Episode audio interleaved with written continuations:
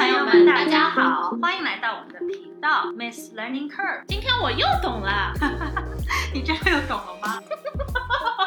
如果你对三十加的职场叱咤风云、苟延残喘、情场春风得意、无人问津，在外独当一面、义不当勇，在家厨艺精湛、番茄炒蛋的两位奇女子傻妞，感兴趣的话呢，请关注我们的频道，并且踊跃留言。我们在喜马拉雅、小宇宙、网易云都同步播出。哇好，听众朋友们，大家好，我是仙儿，我是老周。今天我们想聊一个话题，因为我觉得生活中还蛮多朋友的时候会来找我诉苦啊什么。我觉得大家可能都活着有一点就是拧巴的状态，最近很火的一个互联网这个词汇。那怎么个拧巴？具体的表现的方式呢？我觉得就是其实周围很多人都是也算是有份呃，就是比较不错的工作，或者是在一个就是呃呃。白领的这样的一个状态，对吧？但是呢，总是有种踌躇满志的感觉，就是会有说觉得说，呃呃，不是之前有很多很流行的词汇，类似于什么呃，接受自己的平庸就是一种成长嘛。嗯，我觉得大家可能现在聊天的时候，就会不时的把平庸这个词挂在嘴上，就有种会说自己觉得啊，我。怎么说这辈子就这样了呢？怎么就是没有办法变得特别有名、特别有钱、特别成功，对吧？呃，但同时又是有种在这种扑腾的感觉，就是会说什么？你觉得我们做点啥能够就是成功吗？你觉得我们做点啥可以改变这样的现在一种状态？我觉得很多人其实。我不知道你听众朋友们身边有没有这样的，可能跟跟你现在所处的年龄段也有关系。对我刚刚，因为这个可能是大家还经常说，可能就是三二十末尾三十一开始，二十末尾开始，可能就会发觉身边的朋友聊天的经常话题就是就是就是这个话题。对，就其实跟那种躺平了又没躺平，然后平庸了但又不平庸的感觉还挺像。所以今天就想聊一下这种拧巴的状态。我就主要其实是想分享，因为我跟先为什么还想聊这个话题，原因就是我们在就是今天录之前就聊了很多，就是。可以选题的方向，但是聊着聊着就发现大家对这个话题有不一样的想法，就一会儿我们会分享，就我们的心路历程还是挺不一样，所以就觉得说，哎，这会不会是个好的分享给大家的一个契机？然后大家就是，也许你们当中有些人是跟我的想法更接近，或有些人可能是跟仙儿的想法更接近，所以更想做的是跟可能同龄人，或者是你马上要进入这个阶段，但你还没有进入，提前听一下大家都在想什么，可能也对你有什么帮助。对。就想跟听众朋友们互相交流一下。那我是觉得，嗯，我我就是觉得像刚才老周说的，我我并且我自己的经历就是，可能因为大家也是很很多人可能是独生子女，然后完了以后，小时候可能真的就是有一种豪情万丈，对吧？就是小时候说什么，哎呀，将来想当什么，什么科学家、钢琴家、什么医生啊，什么，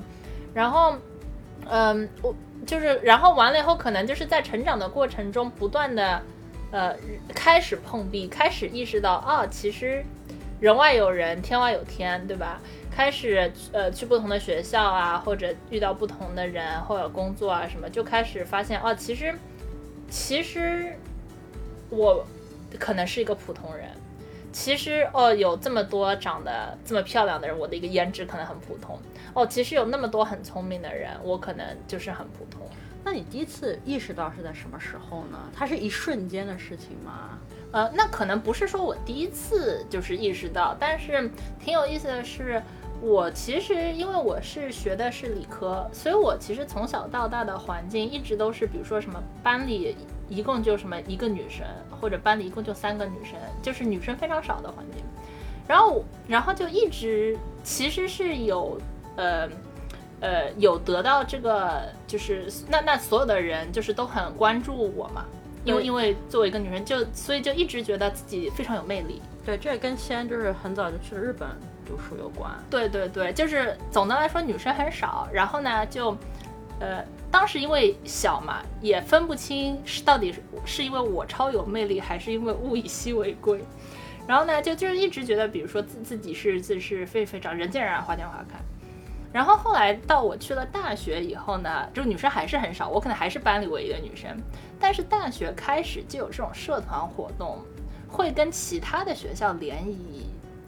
然后我们学校就会去。呃，比如说我参加什么网球社啊，或者说就是说平时就可能会说去跟隔壁的女校联谊，就会乌泱乌泱过来，比如说什么二十几个女生。我记得，比如说，嗯，我记得刚去大一的时候，我那个时候是对自己的魅力值就是滤镜一下碎掉的，因为就会，就就就就会，比如说会有那些活动啊，呃，比如说一起什么吃饭什么，比如说什么二十几个人一起吃饭，有一半女生啊，或者说是，呃，因为我之前有参加网球社，然后就还就是合同训练，就跟隔壁女校合同训练什么，然后就。这那那当时也是我第一次可能意识到有这样个词叫“雌竞”，就就是说互相女生当中会，因为当时的年龄肯定也是就是开始有有有这样的比较嘛，就是说，嗯，因为也很明显就是当一个活动以后，有的男生就会有女生明显就是说别的男生可能很好几个男生会就是对他有好感，然后问他要电话啊什么的，当时就真的是就意识到自己并没有那么的。就不是那种像像像一个疯狂一样的在那边，就是说所有的人的关注都在自己身上，嗯，我觉得是一个是是一个挺挺挺大的一个呃对自己的认知，所以就是种滤镜突然碎掉了，对对对，滤镜突然碎掉，而且因为可能就是因为成长背景的不同，就有一种如果用数值比较比喻的话，就一种本来可能以为自己在这件事情上的能力是一千。然后突然意识到，哇，原来自己在这件事情上能力可能是什么五十，对吧？但其实一千的那个其实是一个不太不太一个正常的一个假想，因为可能总体来说这件事的阈值可能就从零到一百，然后你可能就是五十六十七十都是正常的，但是但是可能就是因为从小因为。就是像刚刚说，可能是独生子女啊，或者怎么样，就会觉得我在这件事情上一定是呃呃能力非凡，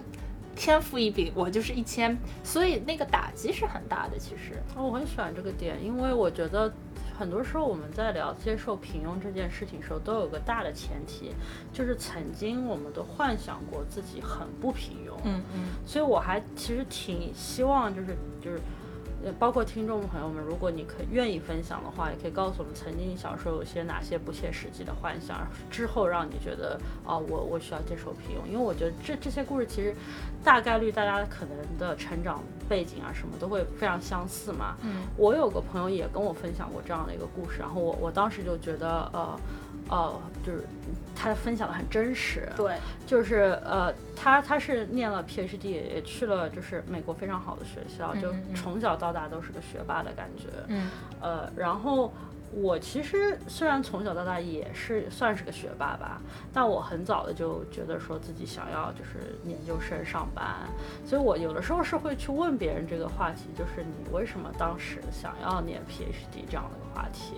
其实我心中是有个预设的，但是我就想听听别人是怎么觉得。我预设的是，因为我觉得自己是研究不出来，因为我觉得虽然我是个学霸，但这只能证明我是一个非常会念书的人，或者是。最多证明我是个记性还不错的人，嗯嗯，就我不觉得自己真的可以研究出一个，就比方说可以，呃。有有大型突破性的东西，那我就我我我就经常去问别人，然后有一天就终于有一个朋友愿意跟我分享他的想法，他就说，他就说他当时就是来了美国读博士，前面几年是非常非常认真的，就几乎疯狂的认真，就是可能可能从就是博士第二第一年可能是在念书，但第二第三年开始就是真的投入了实验室的工作，就可能每天可能六点就出门，然后一直忙到十一二点才回家，就把所有的心思都扑在那边。周末休假什么都铺在那边，然后这两年的高度的集中的认真，只是让他意识到最后的一件事情，就是他觉得说，其实我没有办法做出非常惊世骇俗的东西。所以他原来以为他是会，呃，领导人类一大步的这样的一个科学对他觉得他曾经是，就就这点其实跟我之前那个预设，我觉得是反向的证明了。嗯，就我是觉得说自己。做不出来，所以我不愿意去读。然后他的想法就是觉得他一定做得出来，所以他才想去读。但是，但是我觉得虽然他没有说像刚才你聊的，就是当时是不是有种滤镜碎了呀，一千跌到五十的感觉。但是我觉得是是有改变了他之后的一个呃轨迹的。就比方说，那如果一旦觉得说自己不可能走科研这条路，可能就会啊想要说啊毕业然后念书，哦不是，你毕业之后工作去啊就是找一些相关方面的一些出路。我觉得，我觉得就是我觉得可能很多。听众朋友们，人生可能也会有这样的一个节点，就是突然说让你觉得说，哦，其实我我是平庸的。对对，而且我觉得也是因为可能，嗯，一些小时候的宣传啊什么，也不不光是小时候，比如说你现在去看连续剧啊什么，不是也是有一种命中注定啊，然后那个，嗯，包括就是最近不是有几部仙侠剧很火嘛，就是就有一种。这个这个人一出生就是 the chosen one，天选之人。对，就是天选之人。然后我觉得多多少少，就我我说我自己啊，就多多少少总是从小是会总是自己会觉得自己一定是哪哪里哪里会很特殊，不就是当然每个人的点可能不一样，有的人可能觉得我一定。嗯，能够特别聪明，能够做科学家。有的人可能觉得我特别美，能够能够当明星。有的人可能，呃，甚至会就是可能觉得我特别机灵，以后肯定能够就是说为人处事会特别好。我觉得多多少少都会觉得自己一定会有一个特别厉害的东西。然后，但是可能就是到后来就发觉，可能自己并不一定。就每个人肯定有长处和短处嘛，但是那个自己的那个长处并不一定有那么惊天骇俗的好，就是。嗯，关于这个我有个小故事可以分享，就是当时老周我在准备出国留学的时候，我们我有去报名一个，我现在记不得了，但类似新东方这样的一个机构，就是可以帮帮助你升学什么的，然后。呃，这样的，因为要给大家打鸡血嘛，所以就是会组织一些大家一起，就是坐下来分享一下，就是未来的梦想是什么。因为毕竟，哎，出国留学本身一件事情就是梦想嘛。嗯呃，当时我我真的印象老周，我印象特别深。首先呢，因为我我是一个内向型的人，所以这种要站上去分享的事情，本来就让我就是非常的不舒服，所以我其实是蛮忐忑的。然后，但但是呢，我觉得又。嗯，因为当时国内其实刚刚开始倡导这种这种氛围，就是大家上课的时候是以每个人把自己的心思分享出来，所以我我觉得大家可能说的都比较真诚，包括老周我本人在内。我我当时就是就讲了自己的梦想，我我讲的非常真诚，但是大家在场的。就是反应让我就终身难忘。老周，我讲了什么？从小老周都其实挺爱看日剧的，我心中也是真心这么想。我说我最大的梦想呢，就希望可以成为一个非常忙碌的白领，然后在忙碌了一整天之后呢，回到就是自己的家，然后我脑海中甚至有一个就是我人笔直九十度翻倒在床上的这种 这种想法。我觉得这种生活呢，就是我梦想中的生活，就跟可能如果你你你。也跟老周我差不多年龄，可能我们就快要毕业的时候看了很多这种日剧啊，当时很火的那种，呃，像大姐大那种形象，他们什么下班后那种这种很爽的感觉，我觉得这这是当时我非常真实分享的一个一个我我我的梦想，然后当时真的就是全场的人就是就是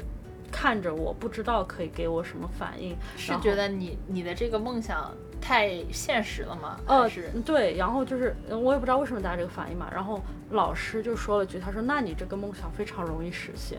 我还开心了一下，因为我就觉得那也挺好的，对吧？就是我因为觉得还挺难的，因为我觉得啊，因为小时候大家都有种还有种迫切长大的心情嘛。我觉得光是要长到这么大，可以就是这样子呢，独当一面就还要很久，对吧？但这个事情给我留下了很深的印象。那当时就是其他的呃同学小朋友们，他们是说的什么样的梦想呢？呃，我知道的有有的就是很最多的人，我觉得是想要开呃书店、咖啡店和花店，我觉得这是最多的。呃，因为就是有浪漫的气质嘛，就是我觉得是一个呃，就我我觉得他们说的并不是说是一个生意上要开店，而是是一种那个生活的情趣啊，浪漫的气质。对。对，就就这个小的，就是回忆。我跟仙以前也聊过，之所以会聊的原因，就是因为其实我可能跟大多数人，就我第一次听到就是接受自己的平庸，我其实是有点 shock 的。对对对，我非常 shock 于老公老周 shock 这件事。我对老周对这件事，我对老周对这件事 shock 而 shock 了。对，就是因为我我我为什么觉得 shock，不是因为我觉得哦自己不平庸。首先，我可能看的时候我我有点就是平时这种比较理工科的脑袋，我我会先想为什么大家觉得自己平庸是什么样是他们觉得平庸，但是 put that aside 就把它放我我我其实会 shock 就是有一种我我对人生的看法可能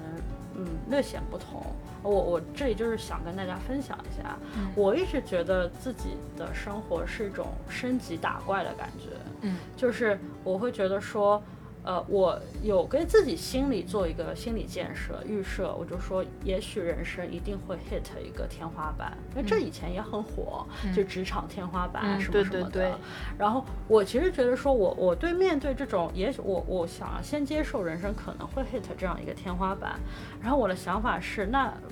你只有一种方法可以知道自己的天花板在哪里，就是你不断的去。闯到下一关。嗯哼，如果到有一天，就路上你一定会有坎坷的，但是你会发现那些坎坷可能 set you back 两步，但是你最后又又突破了，那你就知道那个不是我的天花板，而且你会有这个感觉的。最近仙人老在玩游戏，他就跟我说，哦，我觉得我肯定能进下一级的，因为就感受得出来，就是。你你你知道，就是你知道怎么玩，对吧？就我觉得，我我我的人生也，我我对自己的想法也是这样，就是我觉得我一定会感受到，如果真的到了我的天花板的时候，那一定是一个跟平时遇到的小坎不一样的时候。但是，我我希望这天来的远一点，就就是。呃，往后一点，这样我的可能就是爬可以爬的久一点，或者人生乐趣会多一点。我一直是以这样的心情。如果你真的要把这这样的一个心态，当当我看到接受平庸的时候，如果要要要解释为什么我会 shock 的时候，我其实有种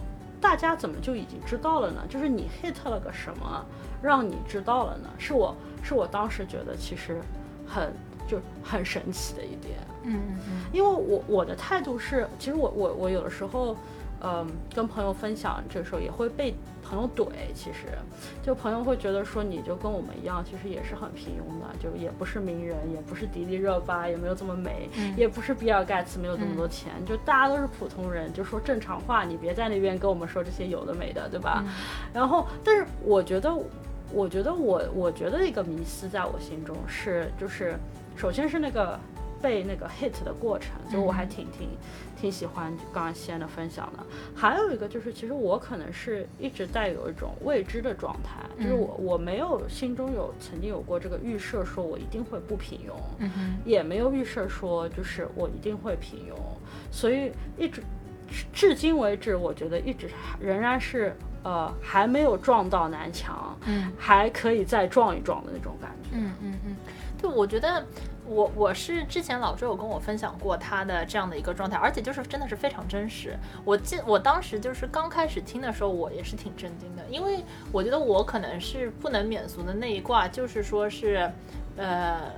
肯定是就我觉得我是不能免俗那一卦。那个之前自己很洋洋得意于一些事，然后后来发现自己其实没有那么好，然后发现就其实有更更好的、更厉害的人什么的，然后。因为因为就我会去找老周，然后说啊，我觉得啊，一下就觉得就是说，自己怎么说有一种其实很其实很普通，就在这件事上。但我的其实更迷失了，在你对对，他就跟我说他不理解这个心情，因因为其实包括你刚才讲的那个故事。呃，我虽然没有就是在日本念书，所以没有那种突然女校涌进的，但是我我觉得那那个故事也是非常日常化的一个情景，就是我从小到大肯定也遭受过这样的一个情景，就是哦，突然发现自己不是一个人见人爱花见花开，有非常多散发着别的魅力的女生在身边，就这这样的，在我这里应该是个小挫折，为什么会让你成为一个滤镜？破掉或者是大跌的这样一个情景，我觉得可能就是跟你刚才说的这个，呃，你最最早的那个预期有关。我觉得就是，而且如果让我现在成熟一点的，我现在去回想，我也没有办法解释为什么我当时就会对这件事的预期，比如说是一千哦，一下子上头了，对吧？对对对。但我觉得就是，呃，我觉得就是当人，我我觉得是当人在就是说一条线上走的时候，当他还当就是。嗯，你你，我觉得你的那个可能是一个，就是挺健康的，就是当你还没有那个撞到东西的时候呢，你就呃以一个健康的速度在走。那也有的人呢，当他还没有撞到东西的时候，蹦跶蹦跶就嘣蹦跶蹦跶到了很强，还到了什么一千的这样的一个值域，然后一下撞撞下。而且我觉得就是还有一个比较共通的话题是，呃，我觉得就是大家说白了就是不满足于眼前的苟且嘛，就是比如说大家每天上课呃学啊，或者每天工作啊什么，但是。嗯，我不知道老周你有没有朋友这样？我其实有好几个朋友，都是就是说，嗯，要 take a gap，take 呃，放呃，从读书或者从那个工作当中，就是说，呃，歇个呃三个月、六个月或者一年，说，因为他们就觉得，嗯，没有实现自我价值，你觉得就是没有未来，然后就是呃，经常当然他们做的可能就是去旅游、去散心，因为他们就是也也不开心嘛。就是去旅游去散心，然后或者，我甚至还有一个朋友，就是说是说去学去法国去学，就是做西点啊什么的。我觉得，嗯，就这些其实也都是，总的来说就是对自己的人生有一个更高的预设。但是现在的现状以及这现在的现状能够呃投射到的到的预想到的未来，并不足以满足那个预想的预设嘛。然后，所以就是大家就是在这儿拧巴着，我觉得啊，我觉得这就是我们今天最想讲的一点，就是很多时候你意识到自己平庸，可能是一瞬间的，对吧？然后。哦，你知道自己平庸了，你以为自己就接受了，但我觉得其实这个接受的过程是个非常漫长的、折腾的、内耗的过程。对对对，是一个很痛苦的，并且反复的一个过程。很多人就很像那个砧板上的鱼，在那边就扑腾扑腾的感觉，就是觉得说自己还不想要自这样就这样了，但是同时又觉得说自己还能怎么样了，对吧？所以我觉得，甚至有的时候，我觉得身边的一些朋友很可惜，因为他们会有一种呃。觉得哦，既然我是平庸的，那我就选一些大家就是都能接受的道路，做一些这样的事情。有的时候可以清楚的看得到，很有的时候开始接受自己平庸，才是走向平庸的这样一条道路。对对，我觉得说的非常对。我其实我其实有的时候当网上看到就是说啊，人就贵在就是什么人贵有自知之明，你就要接受自己的平庸。我是觉得这个其实也是个就是个 PUA 嘛，其实就是说说啊。这这这是跟 PUA 没有什么区别，你要接受你的平庸，然后，然后就一旦这个预设，呃，定了以后，就像老周说的，可能其实是开启了你的下坡路的一个道路。这些拧巴的状态其实都很复杂啊。我其实有的时候经常看到说。呃，也有些人偶尔打上了鸡血，就是尤其是跟朋友聊完之后就说好，我今天打上鸡血了，回去就要做，然后努力啦。对你就会看到他们说，可能也就是去实践一些创业的想法，或者说是呃，就是健身，或者就是成为一个不一样自己。但他们经常都是一种多线程进行的，就我会发现他们说就是。呃，每次见面都会给我一个新的 idea，就说我这次要做这个啦，对对对对，我这次要做那个啦，这对吧？古话叫三天两鱼大大打鱼一两天晒到晒网。对，但我其实觉得这个背后也跟现代人一直聊的年龄焦虑有关系，或者是试做成本，就是越来越多的人觉得说会意识到自己平庸。首先像你说的，就可能就是已经要在二十后半段三十岁，就整天在那边纠结这事儿，对吧？然后这个时候呢，在很多人的观念里呢，又是一个。我们现在已经没有那个时间或者没有机会让你试错了。如果说你选定了一条线程，努力了三五年，发现一事无成，到时候还不如现在就直接接受自己的平庸来的好。所以我就经常看到大家有一种这种状态，拧巴的状态，就是一一方面就觉得说，呃。不行，我还是要一种向上的心态，即使平庸，对吧？一方面又会觉得说，反正自己就是这么平庸了，还不如就是算了，就是尝试一下下一个，对吧？对对，我觉得就是在大家呃，今天、明天、每天都是在打鸡血和那个摆烂当中摇摆，就看你那天看了个什么贴。我觉得，所以这也就是就今天就就基本上就是网上这两类的声音也很很丰富嘛。对，所以接受了又没接受。对，接受又没受。其实我是觉得，你真的觉得有人是完全接受自己平庸吗？我其实没有见自己身边的人真的接受过。对他们都有一瞬间接受，就是当他们比如说那天是存在看了一个说接受平庸摆烂吧的贴，也不是摆烂啊，就是接受平庸，但是躺平吧，躺平对，接受平庸，躺平吧。然后就是说那个生活就是平凡的，他可能看了这个贴，今天就是这个心情。但是这样的朋友或者说身边认识的人，肯不出两三天。以后肯定就是会又开始打鸡血，就是想要改变现状。我觉得这跟就是你如何定义平庸也很有关系啊。嗯嗯，就是我其实因为经常跟朋友探讨这个关呃问题，所以我会反问他们：那你觉得平庸是什么样的呢？他们经常会给我的答案就是哦，我们这辈子也成为不了名人了，嗯，我们也赚不了很多的钱了。那我觉得如果你是真的把平庸是。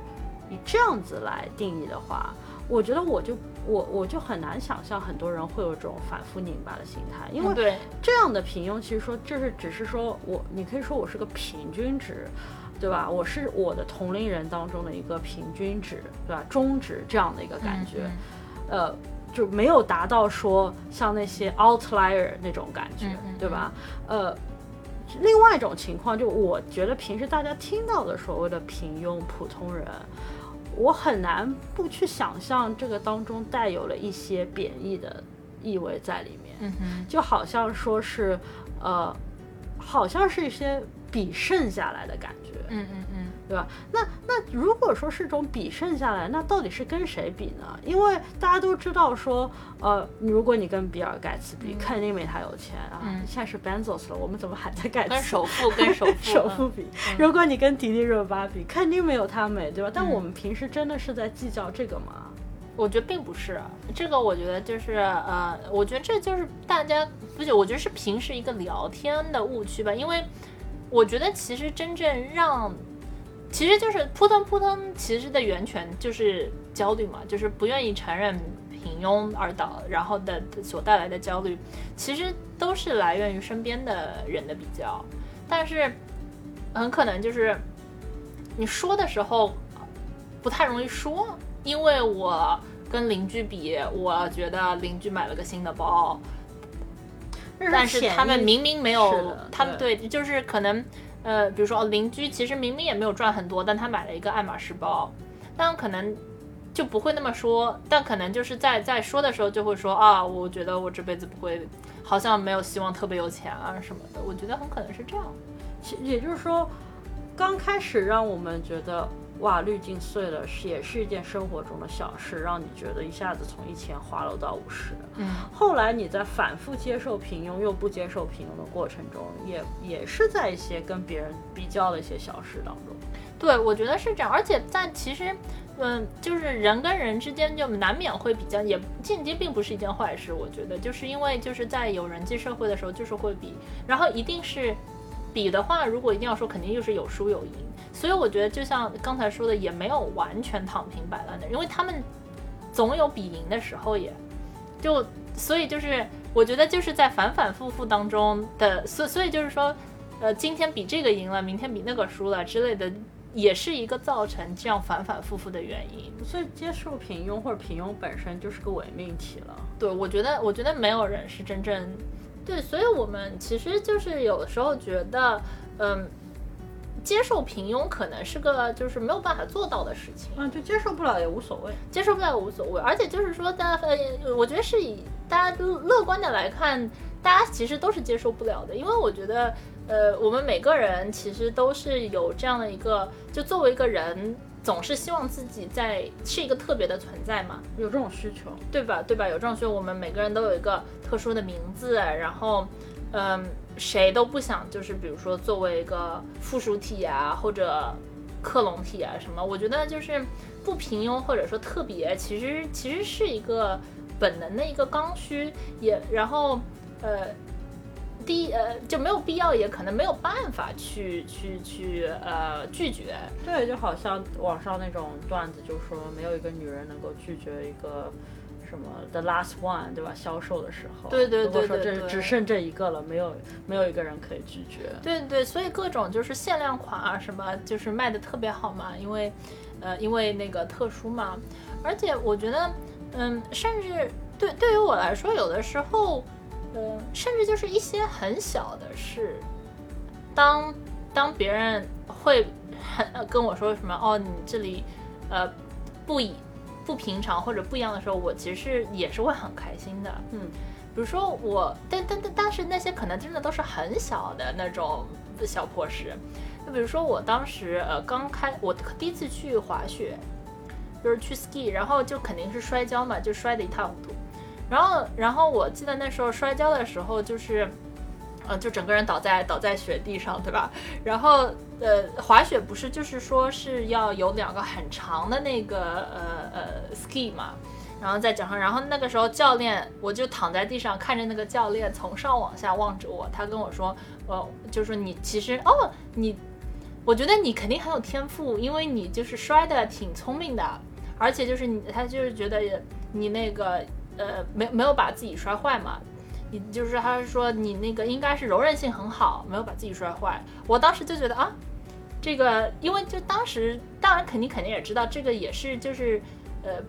我不可能说是我就是什么呃古灵爱啊什么的那种，但是就是说就是一个古爱玲古爱玲啊这种，但是就是社交词礼礼仪上的这样的一样这样一样就是，但是当夸一下说你有一些不一样，你啊你可能这个比。你可能这个会特别好，你可能这个比一般人会不会好一点的时候，总是就大家是个人都是会开心，就治愈了你那种啊，我是我是平庸的那种人的那种丧丧的感觉。对，就甚至不真的不需要大师，就不需要像我们刚才说的，你是一个绝世大美女啊，或者说你超有钱要跟那个呃。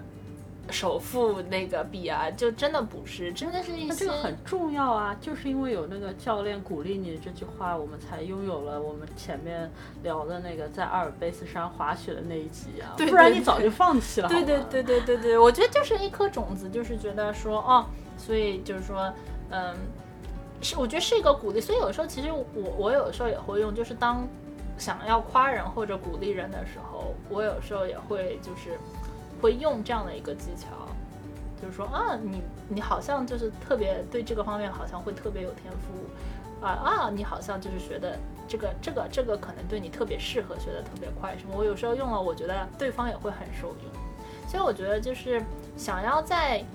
嗯某一些方面，呃，想要在某一些方面或某一些领域觉得自己特别是是一个非常非常正常。的一个每每个大家大家都会想要追求的事情，嗯，也就是说接受不了平庸就随他去也无所谓，你不需要接受自己平庸。对对对对对，我觉得不需要，完全不需要，花更多的心思在就是找到自己特殊的那一点上，反而更好。对对，即使是小事，或者是身边人如果说他们觉得你特别，那你就是特别的那个。